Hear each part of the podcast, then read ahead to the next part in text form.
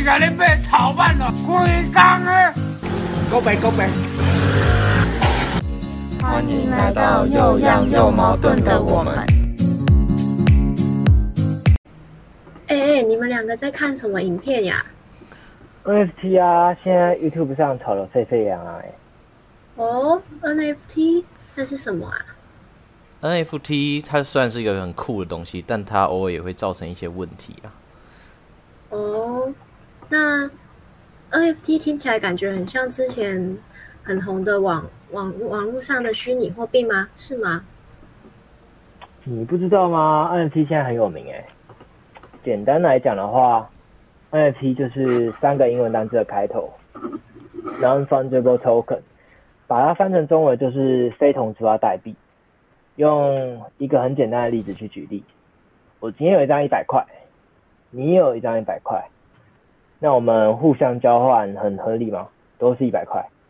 但是当我今天手上的一百块，比如说有某个明星的签名好了，那你今天想要拿一百块跟我换，我就不愿意啦。我这张一百块可能是一百万哎、这就是非同质代币的意思。看起来好像是一样的，但是价值并不一样，因为我这张有签名的一百块是很珍贵的。那简单来说，NFT 有独一无二的编号证明，它可以让虚拟的物品拥有所有权证。在虚拟世界中，交易可以被买断，就像是现实世界当中，购买物品之后，东西的所有权就属于购买者。那在网络世界当中呢，虚拟虚拟交易会害怕被复制，但是虚拟交易如果有证明的话，就像是买房子有房产证，就不怕被人盗用。那也因此，NFT 是一种全新的网络世界中虚拟交易的一个概念，或者说一个交易的方式。哦，那我懂了，所以它其实不是虚拟货币，它其实是一个非同质的代币的意思，然后它是一个可以作为证明的所有权证，虚拟货物的所有权证。那为什么 NFT 突然在今年爆红了呢？我之前都没有听过哎、其实 NFT 现在会受到很多科技圈或是新创圈重视的一个原因是，在三月十一号有一场拍卖会，由 Christie 就是佳士得卖出了五千张作品，那总共以十九亿台币去售出之后，就开始爆红了。哦，是这样哦。诶，那我有一件事情很好奇，耶，为什么 NFT 可以作为一个独一无二的证明？它难道不会被篡改吗？因为 NFT 是透过区块链来运作的啊。这里稍微说一下区块链是什么东西好了，就是每当在一个地方进行网络交易的时候，所购买的就会被记录起来，一个记录就被视为一个节点，并且在不同的地方，这些节点串联记录就很像是分类型账本。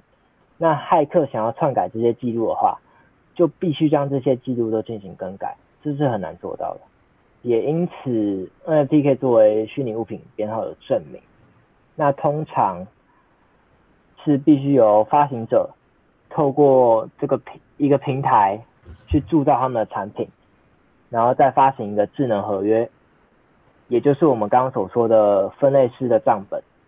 那透过数以百万计的账本去记录，也就是丢到很多台电脑上去，留下区块，形成区块链。那买家买下之后，看是要卖到二手交易平台上，或是单纯去收藏，其实都是可以的。哦，哦，所以那到底是在卖什么东西呀、那如果我今天想要买 NFT，我要用什么东西去购买？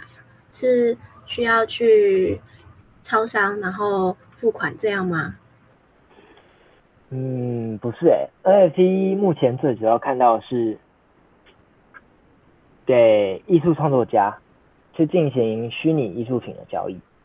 那透过虚拟货币的钱包之中，还有一个东西叫以太币去购买。那每一笔购买在网络上都会被记录，也因此我们可以用买低卖高的形式去从中获利。顺带一提，随着我们刚刚讲的以太币，它的汇率可能不一样。尽管当初假设买三万，卖二点八万，都是有可能会赚钱的。那在交易当中，源头的卖家也可以赚钱。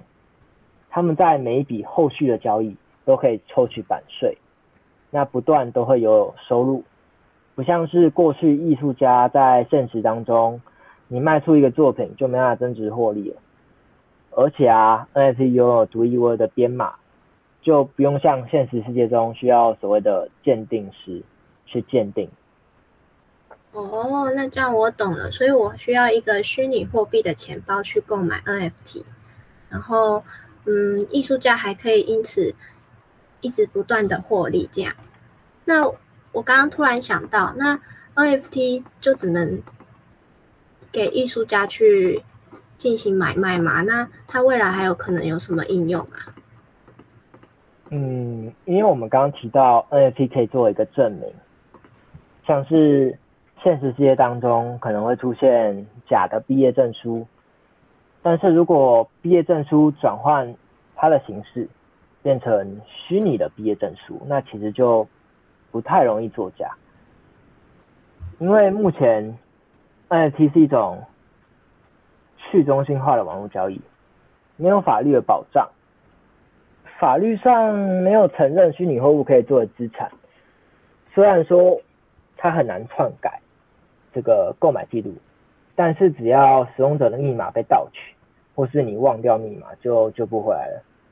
而且啊，其实现在的应用跟保障，老实说都是很不完善的。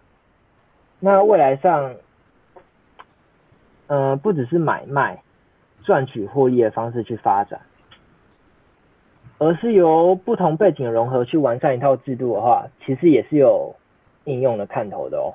你可以想象，如果医疗机构借由你手机中的睡眠资料去购买，作为他们的应用的话，其实就可以省去大量的人力资源还有时间。又或者说，我们刚说的毕业证书，如果 NFT 套用在一些需要保障，而且不想被轻易伪造的证件或是证书的话，搭配上一些完善的加密系统。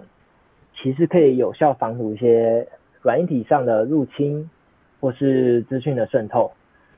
现在其实也有像是看到游戏设计背景和艺术背景的一个结合，透过 NFT 的概念，你可以在玩游戏的过程中去收集 NFT，或是说你用收集的 NFT，它会自动生成独一或是随机的新的 NFT 的组合。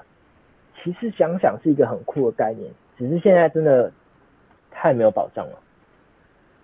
哦，听起来真的很酷诶，但是还是有它的问题，潜在的问题存在。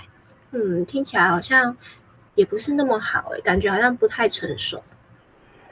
确实是这样，像是我们刚刚提到的没有法律保障之外，各国之间也没有很有效的管理方式去防堵可能产生的弊端。有些人可能会左手卖给右手。把 NFT 在自己不同的虚拟钱包之间做转换，去炒高价钱，再把其他买家当做韭菜收割。而且不仅如此，NFT 也有可能造成逃税啊、洗钱之类的犯罪行为。更何况它还会出现所谓的侵权行为。不知道你有没有听过所谓的影片搬运工？他们会把创作者辛苦产出的影片搬运到其他平台去赚钱。其实道理是一样的哦。如果今天有人在一开始就盗用其他艺术家的作品进行贩卖，而且艺术家本人没有发现的话，这样 NFT 在市场上流窜，那其实买家和艺术家都会受到权利上的受损。哦，我刚刚又想到一个问题，这些虚拟货物只能看到，只能在荧幕上面看到，但我摸不到啊，为什么会有人想要买这些虚拟货物？因为有些人会为了支持。然后去收藏，或是为了做炫耀彩，也有人像是之前说的，为了投机买低卖高，从中获利。没错，这就是 NFT 可怕的地方。其实不只是 NFT 啦，任何事情或者是新事物，只要过程中含有金钱的流动，其实就有利可图。只要有利可图，就有机会产生诈骗行为。这就是为什么诈骗手段可以不断更新进步，因为他们只要顺应潮流，就可以顺水推舟想出新的诈骗手法。哦，难怪我最近好像有在网络上看到，嗯，有关 NFT 诈骗的影片，但我都没有点开来看。那 NFT 是如何进行诈骗的呢？不敢说大部分啊，但是有部分网红吼会发行自己的 NFT，然后在自己的影片里面不断的去暗示、去隐晦的让大家觉得这东西跟你买是没有错的，要他的大批粉丝跟着他一起赚钱。然后当这些网红的 NFT 炒到一定的价格时，炒不上去了，他某一天就突然爆掉，粉丝就被割韭菜了。什么是爆了？以前炒股票爆了，就是变成一堆没用的废纸；现 NFT 爆了。是变成一堆没用的点 JPG 档，哈哈哈，点 PG 档哦，确实，以前跳票至少还有一张被子，现在什么都没有了。那这些网红有这么高的知名度，为什么还要诈骗？所谓人为财死，鸟为食亡。当你今天流量够了，厂商业配自然就会来找你。那这些厂商当中，可能就会有发明 NFT 的诈骗公司。然后你作为一个网红，可能虽然不是有意要欺骗你的观众，但当钱直接送到你面前时，尤其这笔钱刚好还有点多，那我们难免就会合理化自己的行为嘛。有些可能网红会想，我只是接个业配而已，并不代表我想用 NFT 来诈骗我的粉丝。实际上收割钱也不是进我的口袋。他们有这种想法，但实际上这些网红行为跟自己发 NFT 然后诈骗根本没有差别。我。这实在是，好吧？这这些网红诈骗难道都不会被制裁吗？制裁吗？首先，如果你指的是法律层面的话，那很抱歉，因为目前法律上还没有针对 NFT 诈骗的完整法条。这些人想要避开这些漏洞是很容易的，而且他们在做诈骗之前，铁定都会先做好功课嘛。再来。如果你指的是网络上的舆论制裁的话，那可能的确会有很多人看不惯你的行为来骂你。但是我看到更更多的是当事人可能一句“哦，这次事件我很抱歉，我也是受害者之一，我也被厂商骗了”，然后就不了了之了。甚至还有一些有一些粉丝替他们护航，这些粉丝有可能还有一些是呃已经被他们最爱的网红割过一次韭菜的人。所以要说这些人会被制裁吗？我个人觉得很难啊。有些形象顾得比较好的网红，可能还可以设个第二次、第三次的骗局，继续收割粉丝的钱。哦，那这样听起来，NFT 到底可不可以买啊？那那些网红出的 NFT 都是骗钱的吗？NFT 当然可以买，只是不论卖方买方心态都应该要正确。卖方不能误导大家自己的产品哦，能为买家带来一定的收入，而买家购买 NFT 的时候，更是要保持着收藏家的心态。你买的这张 NFT 是因为你真的很喜欢而买，而不是期待它可以为你带来财富。像某些网红们出的 NFT 就是一种贴图的概念，就像你去抖内、你去 Super Chat 一样。你可以购买他们的 NFT 表示支持，而你买到的 NFT 也能作为你支持他们的一种证明。这些网红不会标榜自己的产品稳赚不赔，相反的还会鼓励大家不要去购买别人转卖的 NFT，而且这种 NFT 通常价格都不会太高。哦，那我今天听你们两个分享下来，NFT 是一个很新的网络虚拟交易模式，然后刚刚也有提到未来发展的可能，感觉都蛮酷的。嗯，那如果我现在想要开始加入 NFT 的话，好像就像刚刚所说的，除了要小心不会被带风向诈骗之外，可能还要考虑虚拟资产目前没有法律的保障，好像没有想象中简单耶。